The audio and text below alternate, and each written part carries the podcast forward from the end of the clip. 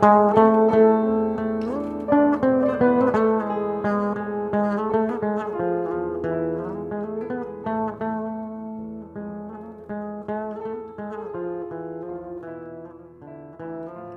und herzlich willkommen, liebe Vorhijas ZuhörerInnen. Diese Woche in der Personality Show haben wir die Ines Böbers Salim zu Gast. Schön, dich hier zu haben. Ich würde einfach mal dir das Wort überlassen. Du darfst dich einmal vorstellen, den ZuhörerInnen. Und ja, wer bist du?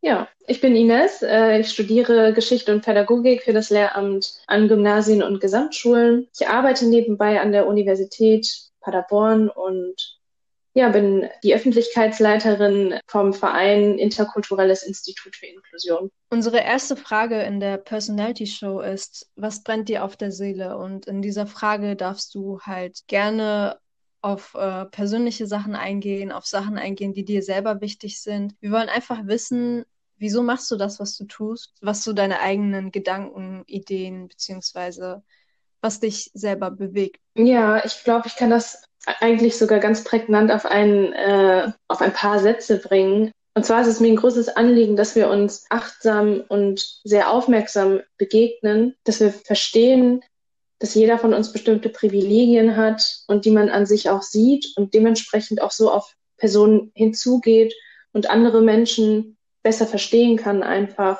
ohne bestimmte Vorurteile zu haben und auch herauszufiltern, weshalb habe ich diese Vorurteile, wie entstehen die und wie gehe ich damit um und dementsprechend, wie ja, schaue ich einfach auf mein Gegenüber. Das ist sehr kurz und sehr schön zusammengefasst. Ja. Ich würde auch gerne über, über deinen Hintergrund, also als Person würde ich auch gerne drauf eingehen. Mhm. Und da gibt es so interessante äh, Informationen über dich, beziehungsweise so Details über dich. Zum Beispiel hast du einen ersten Dan. Würdest ja. du ganz kurz erklären, was das ist für die Leute, die das nicht kennen, beziehungsweise die sich nicht damit auskennen? Und wieso du überhaupt Taekwondo gemacht hast.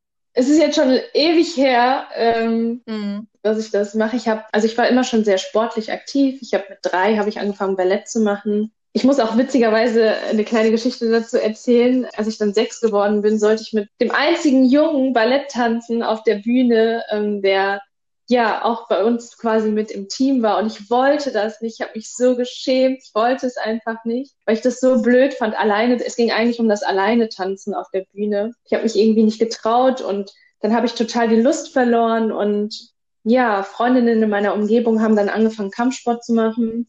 Und das fand ich dann irgendwie auch interessant und wollte natürlich dahin, wo meine Freundinnen sind. Bin dann so zum Taekwondo gekommen und zum Mixed Martial Arts und bin aber bei Taekwondo hängen geblieben und habe das dann über zehn Jahre circa gemacht, also bis ich so 17 gewesen bin. Ja, habe meinen Schwarzgurt halt abgeschlossen. Also der erste Dan ist quasi der erste Schwarzgurt, den man dann bekommt. Ja, dann habe ich es aber irgendwann auch wieder, habe ich davon abgelassen, weil dann das Abi auch zu, auf mich zukam. Ich hatte viel zu tun und dachte irgendwie, ja, ich habe jetzt den Schwarzgurt, jetzt brauche ich nichts mehr machen. Und ich hatte vor zwei Jahren, glaube ich, nochmal angefangen zu trainieren. Aber ja, die Zeit fehlt leider einfach. Ja, ich kenne das. Ich hatte äh, eine Zeit lang Klavier gespielt. Mhm. Meine Eltern wollten halt, dass ich irgendein so Instrument lerne. Dann hat mich mein Vater beim Klavierkurs angemeldet. Dann habe ich äh, diese Phase erreicht, wo du in der Schule ein bisschen mehr lernen musst, als du es mhm. eigentlich so äh, in deinem Alltag schaffst. Deswegen musste ich dann ja. das Klavierspielen ablegen ich mag Klavier spielen, ich finde das immer voll interessant, aber ja. du findest einfach nicht die Zeit dazu. Und ich finde das sehr, sehr schade, dass man diese Hobbys und Aktivitäten eigentlich nicht mehr weiterführen kann. Aber es ist halt interessant, so was Leute so für verschiedene Sportarten oder Instrumente ja. spielen wollen. Ja, das bewegt natürlich einen auch. Dann haben wir die Frage, bist du auf 3i e.V., diesen Verein gekommen? Mhm. Mir wäre auch sehr wichtig, dass du einmal den Leuten erklärst, was überhaupt dieser 3i e.V. ist, wofür er steht, so ganz kurz. Ja, also das Interkulturelle Institut für Inklusion ist ein Verein von Frauen getragener, vor allem von muslimischen Frauen getragener Verein, der sich ähm, ja für die Teilhabe und Partizipation aller Menschen einsetzt, einfach für die Gleichberechtigung von allen Menschen und ja, leistet Aufklärungsarbeit, Sensibilisierungsarbeit, bietet Workshops an, bietet diverse Veranstaltungen an. Ja, wie bin ich auf den Verein aufmerksam geworden? Damals in der Uni, glaube ich, ja, an der Uni Paderborn hat ähm, Sumeida, die jetzt auch äh, mit mir im Vorstand ist, sich also den Verein vorgestellt und ich wurde so ge gepackt davon, dass sie ja die Arbeit des Vereins, das war, da war der Verein, glaube ich, auch noch sehr jung, also gerade erst in den Startlöchern, ähm, vorgestellt hat, was der Verein so macht, dass er sich dafür einsetzt, dass ähm, gerade auch ja Personen mit Beeinträchtigungen ja in das normale, was heißt normal, ist jetzt blöd formuliert, ähm, aber einfach in das Leben richtig mit integriert werden, beziehungsweise dass Personen ohne ähm, Beeinträchtigungen darauf achten sollten, dass bestimmte Zugänge bestehen einfach und dass nicht jeder denselben Zugang hat und auch nicht bekommt und das einfach ungerecht ist. Und gerade auch in Bezug auf das islamische Wissen, was man bekommt, da auch einfach enorme Hürden sind. Ähm, alleine was beispielsweise die Rutbas in den Moscheen angeht, also die Freitagspredigten, ähm, wenn man beispiel beispielsweise eine taube Person ist, dann kann man einfach nicht dahin gehen und sich das anhören, weil man das gar nicht hört. Ähm, als sie das, als sie die Vereinsarbeit so vorgestellt hat, war ich total gepackt und richtig begeistert. Und dann habe ich den Verein angeschrieben, mich mit ihr ähm, ja unterhalten, bin dann in die DGS-Kurse gekommen, also deutsche Gebärdensprachkurse und dann auch über den Weg halt ins Ehrenamt. Ja, ich finde das sehr, sehr schön und auch sehr, ja. sehr wichtig, dass Leute, die halt keine Zugänge haben in bestimmte Sachen, so, dass die halt auch diesen Zugriff bekommen. Und ich finde, das übersehen wir sehr. Mhm. Also als, als jemand, der halt keine Behinderung hat, weiß ich gar nicht, beziehungsweise ich kann mir das gar nicht vorstellen, worauf ich alles achten muss. Ich kann mir halt so ein paar Sachen mhm. ausmalen. Wenn du in die Apotheke reingehst, eine blinde Person bist, dann hast du halt diese Blindenschrift, die du da äh, tasten kannst auf der Box. An das mhm. erinnere ich ja, mich, wenn ich an äh, zum Beispiel an blinde Menschen denke. Aber dann denke ich mir so, ja was müsstest du alles noch tun und was, worauf musstest du noch alles achten und was würdest du gerne wollen als blinde Person? Und ich finde, da ist es halt immer wichtig, für ja. Aufklärung zu sorgen. Und ich finde das auch sehr, sehr wichtig, dass solche Vereine und Organisationen das ähm, in die Mitte der Gesellschaft bringen und darüber reden. Weil ich glaube, ja, vor allem ja. auch als muslimische Community, wir ähm, tendieren dazu, etwas solche Menschen zu vergessen. Das ist das, was, was ich so selber beobachte. Äh, aber ja, also wenn ich jetzt ein, eine muslimische Person mit einer Behinderung wäre, dann würde ich gerne wollen, dass man mir, dass man mir wahrscheinlich so ein bisschen an die Hand fasst und mir dann sagt, deswegen helfe ich dir jetzt, dass du auch ja. zum Beispiel die Predigen dir anhören kannst, äh, einen Koran, ein, zum Beispiel einen Koran äh, auch lesen kannst, auch wenn du eine bestimmte ja. Behinderung hast. So, ne? Und das ist sehr, sehr wichtig. Und ich glaube, wir müssen uns da gegenseitig helfen. Und ich finde das auch ähm, sehr toll, was ihr da macht. Ja, total. Das Wichtige ist auch einfach, dass man versteht, dass man Hilfe zur Selbsthilfe bietet. Ne? Also es geht, man muss sich auch ähm, davor hüten, dass man jetzt sagt, hey, ich bin jetzt eine Person, die hat absolut alle Privilegien im Sinne von, ich brauche keine zusätzliche Unterstützung, zum Beispiel bezüglich des Sehens oder des Hörens oder des barrierefreien Laufens beispielsweise, mhm. ähm, dass man nicht als diese Person ja hier steht und sagt, so komm, ich mache das jetzt für dich. Also ich helfe dir jetzt, weil du kannst das nicht. Darum geht's gar nicht. Yeah. Und das ist auch nicht die richtige Sichtweise auf einen Menschen. Die brauchen keine Erlöser oder keine Erretter. Die brauchen einfach nur die richtigen Zugänge, damit sie es einfach selbst machen yeah. können. So, ne? Also das ist auch nochmal richtig wichtig zu betonen. Also das sind ja einfach ein, eigene Individuen, die auch ein Recht darauf haben, Dinge einfach selbstständig machen zu können. Also Selbstständigkeit ist sehr, sehr wichtig. Ich, ich selber persönlich finde das auch sehr, sehr wichtig. Ich meine, wenn du nicht selber auf den eigenen Beinen stehen kannst, dann schaffst du so einige Sachen. Ja. Du kommst auch nicht dazu, über eigene Hürden zu springen und dich selber weiter zu gestalten. Und ich finde, mhm. das ist etwas, was sehr, sehr, sehr stark fehlt für die Leute, die halt eine Behinderung ja, haben. Weil wir achten kaum darauf, habe ich das Gefühl. Das ist sehr, sehr wichtig. Und du meintest ja auch, dass, was dir halt an der Seele brennt, zu der ersten Frage, wenn ich jetzt darauf zurückkomme, dass du die Leute dafür sensibilisieren möchtest. Ich finde, ja, das, ist, das ist sehr, sehr wichtig und das ist auch sehr richtig. Ja, dann würde ich auf die nächste Frage kommen. Und zwar wollen wir so ein bisschen so in die Zukunft schauen und schauen, was du überhaupt selber alles machen möchtest. Und da wäre meine Frage, was ist dein Ziel auf Social Media als Ines Waffa? Habe ich das richtig ausgesprochen? Ja, Waffa. Aber es ist nicht so schön.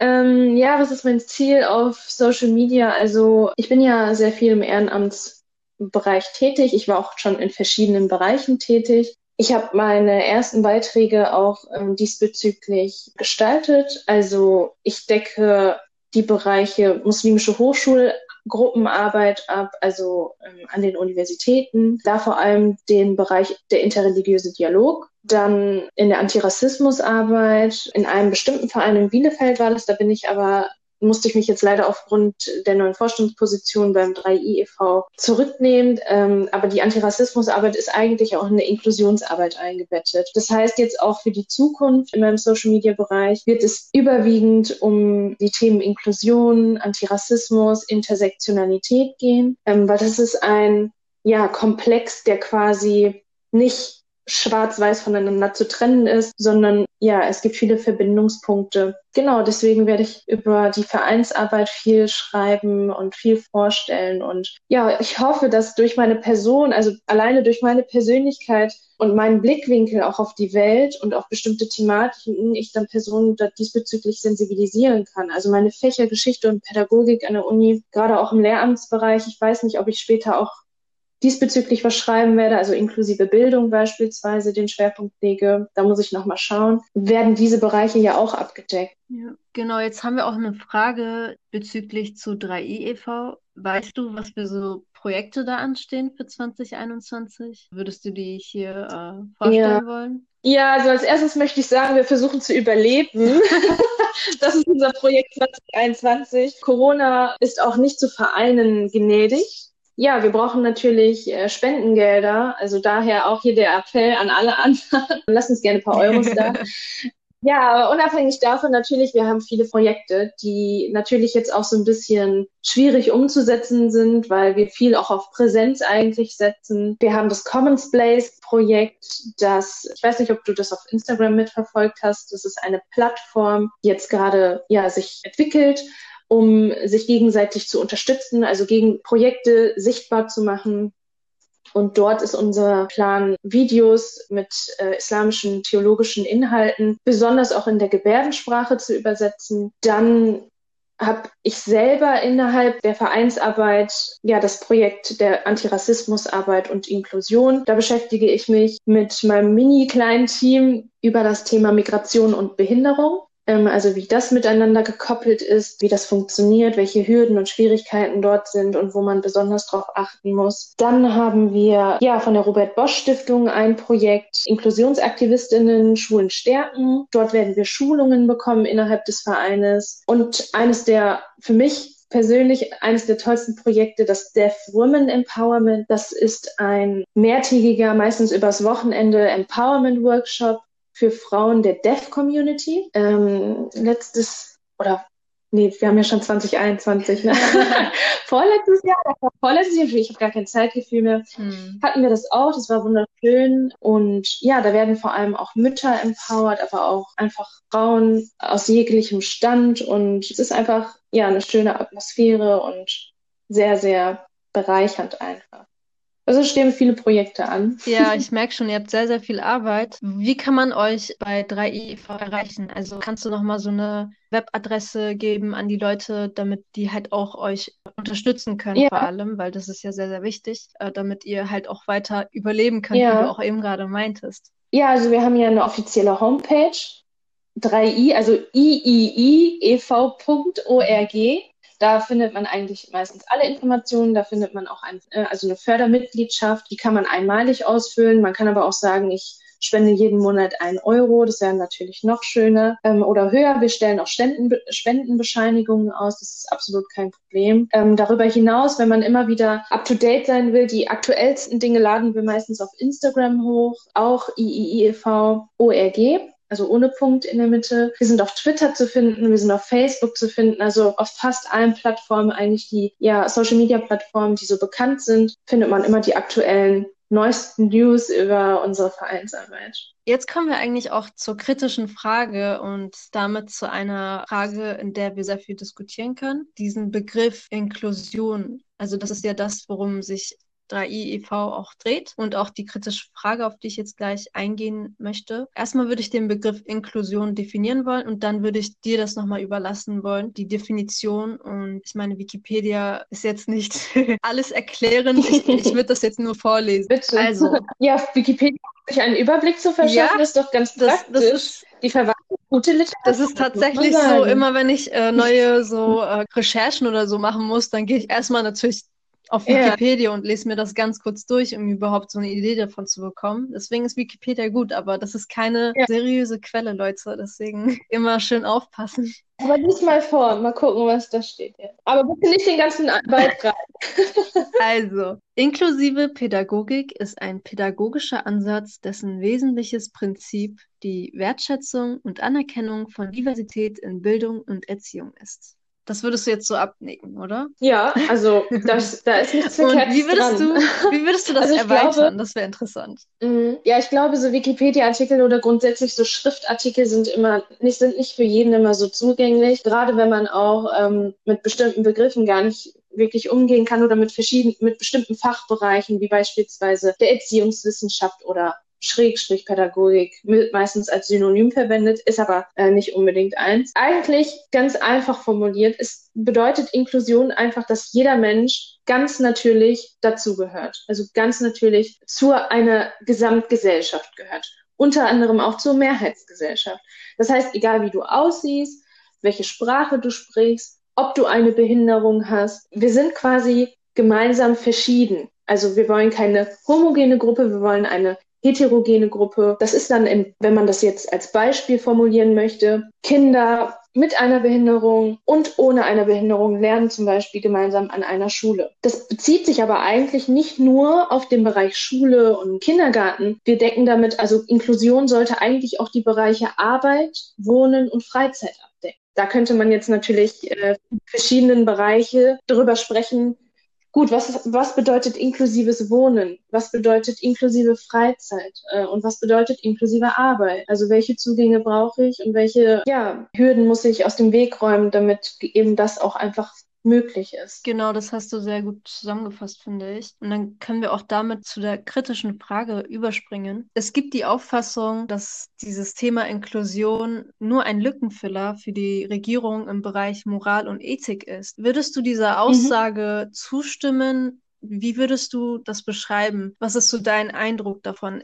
Benutzen die das halt nur, um gesagt zu haben, ja, wir machen das? Oder bist du eher äh, der Meinung, mhm. so, die haben schon gute Ansätze? Oder sagst du, die kriegen das überhaupt nicht hin? Ja, also das mm, ist eine schwierige Frage. Erstmal muss man das Verständnis dafür entwickeln, dass Inklusion ein Menschenrecht ist. Man kann nie genug dafür tun. So. Also ich bin der Meinung, es wird noch viel zu wenig dafür getan. Daher auch nicht, ähm, vertrete ich auch nicht die Auffassung, dass es nur ein Lückenfüller ist, um zu sagen, so, hey, guck mal, wir, keine Ahnung, setzen jetzt auf inklusive Bildung in Schulen oder so. Es gibt zu wenig Expertise in dem Bereich. Also gerade wenn wir uns ähm, Inklusion in Schulen anschauen, es ist gut, dass es so radikal durchgesetzt wird. Absolut. Ich glaube, wir brauchen diese radikalen Umbrüche, dass wir in diese Orientierungslosigkeit verfallen, um dann Expertisen aufbauen zu können, um um, damit halt erstmal auffällt, hey, so wie wir das, uns das vorstellen oder mit unserer Profession kommen wir hier nicht weiter, wir müssen ja uns weiter qualifizieren. Also ähm, diesbezüglich, das schauen wir uns vielleicht auch aus Nachbarländern ab oder so. Daher auf jeden Fall nicht. Es ist kein Lückenfüller und es muss halt einfach auch noch mehr dafür getan werden. Es gibt ja das Übereinkommen über die Rechte von Menschen mit Behinderung. Also das ist ein völkerrechtlicher Vertrag, der 2006 verabschiedet wurde, wenn ich mich nicht täusche, von der EU und 182 Staaten oder so. Was ich jetzt noch im Kopf habe. Und diese Konvention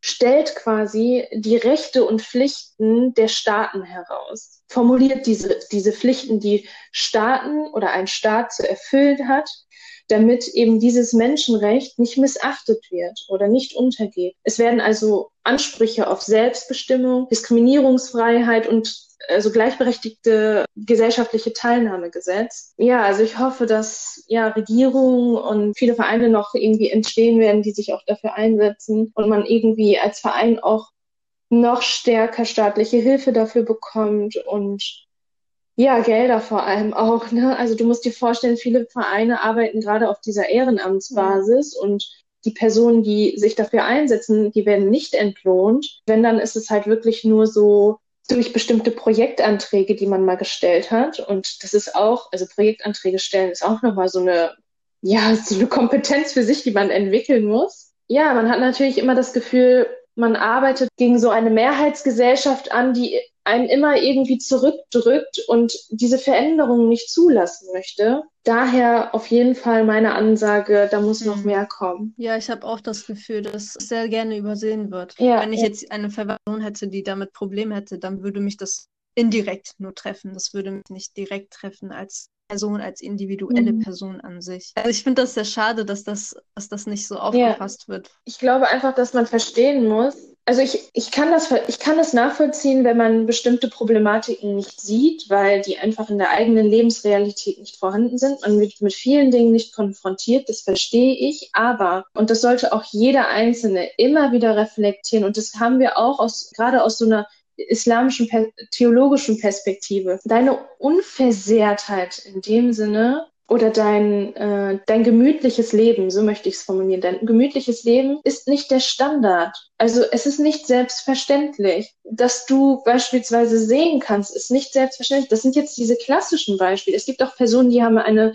eine unsichtbare Behinderung und werden auch aufgrund deswegen diskriminiert das sind so wie beispielsweise, ich habe nur eine Lunge oder also habe ich jetzt nicht oder ich habe nur ein Herz, also körperliche Beschwerden, die mich dann ähm, daran hindern, beispielsweise Vollzeit zu arbeiten. Wobei man hier in der Gesellschaft nur ähm, ja respektiert wird oder besonders hervorgehoben wird, wenn man Hard Work live führt oder so. Ne? Also es sind solche Dinge, diese kleinen Dinge im Leben, auf die wir selten achten und die wir einfach für selbstverständlich nehmen und so einfach durchs Leben laufen ne? und genießen, was das Zeug hält. Also ich hatte auch in einem in einem anderen Podcast-Gespräch ähm, hatte ich das auch thematisiert, dass man auch verstehen muss, unabhängig davon, dass man bestimmte körperliche Beeinträchtigungen vielleicht nicht hat ähm, und deswegen auch nicht behindert wird, man auch verstehen muss, dass bestimmte ja, Genüsse, die man einfach hat auch oder Freiheiten immer darauf zurückzuführen sind, dass bestimmte andere Leute die nicht haben. Ne? Also dieses Klarwerden von bestimmten Privilegien, ähm, von besonders was das Privileg der Freiheit angeht, ist einfach enorm. Und damit meine ich auch, die Freiheit zu haben, dass ich einfach in die Bibliothek gehe und mich da auch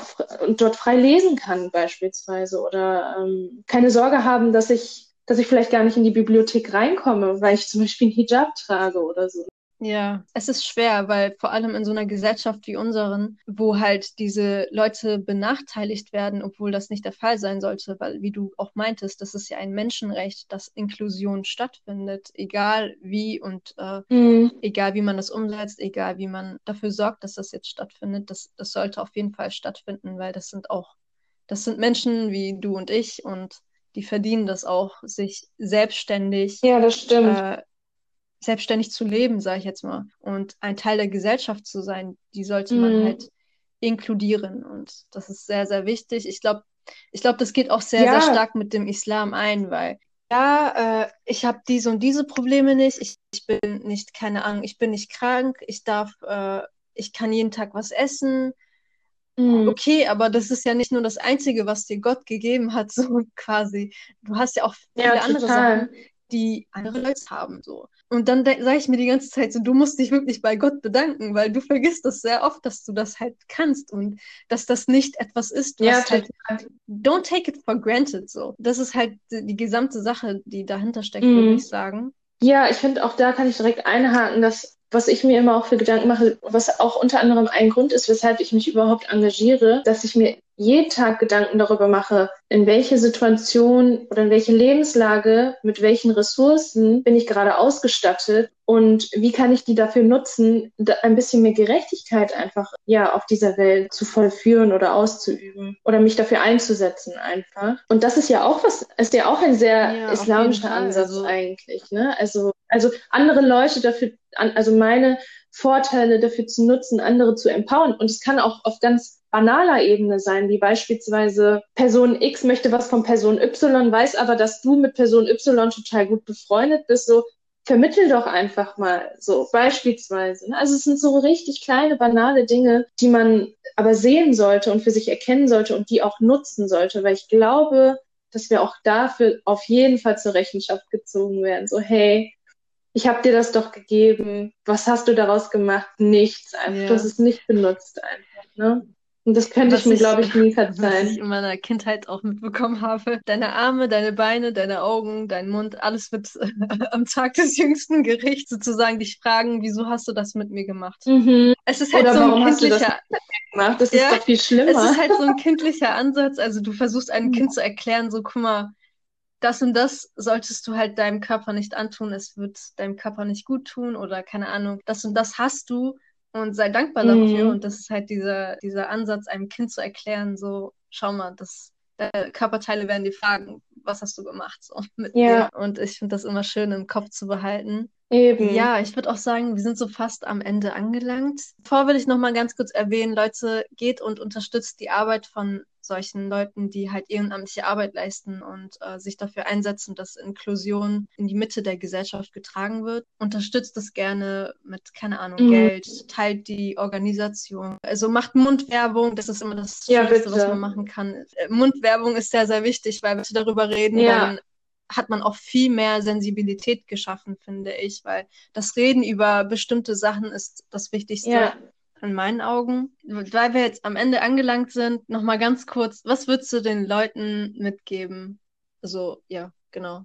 Was dir halt noch so im Herzen liegt, was die Leute wissen sollten, auf jeden Fall, mhm. womit die Leute auch verabschieden würdest. Mein Appell ist einfach, dass wir uns gegenseitig respektvoll begegnen, als Menschen, dass wir aufmerksam sind und achtsam sind, was ich auch schon zu Beginn ge gesagt habe. Ich finde, das ist einfach die Inklusionsarbeit, die man ja im Privaten einfach durchführen kann, dass wir einander besser zuhören, eher darauf achten, was braucht die Person gegenüber, wie kann ich sie unterstützen, ähm, was brauche ich, um unterstützt zu werden und gleichzeitig auch, dass wir damit aufhören zu judgen, also im Sinne von andere Leute zu verurteilen oder mich, weil ich bestimmte Privilegien habe, irgendwie höher zu sehen als jemand anderen, weil jemand halt einfach in einer Situation ist, für die er in den meisten Fällen gar nichts kann. Und selbst wenn, ähm, ist es auch noch lange kein Grund, einem Menschen so dementsprechend ähm, negativ und schlecht zu begegnen. Das wäre so mein Appell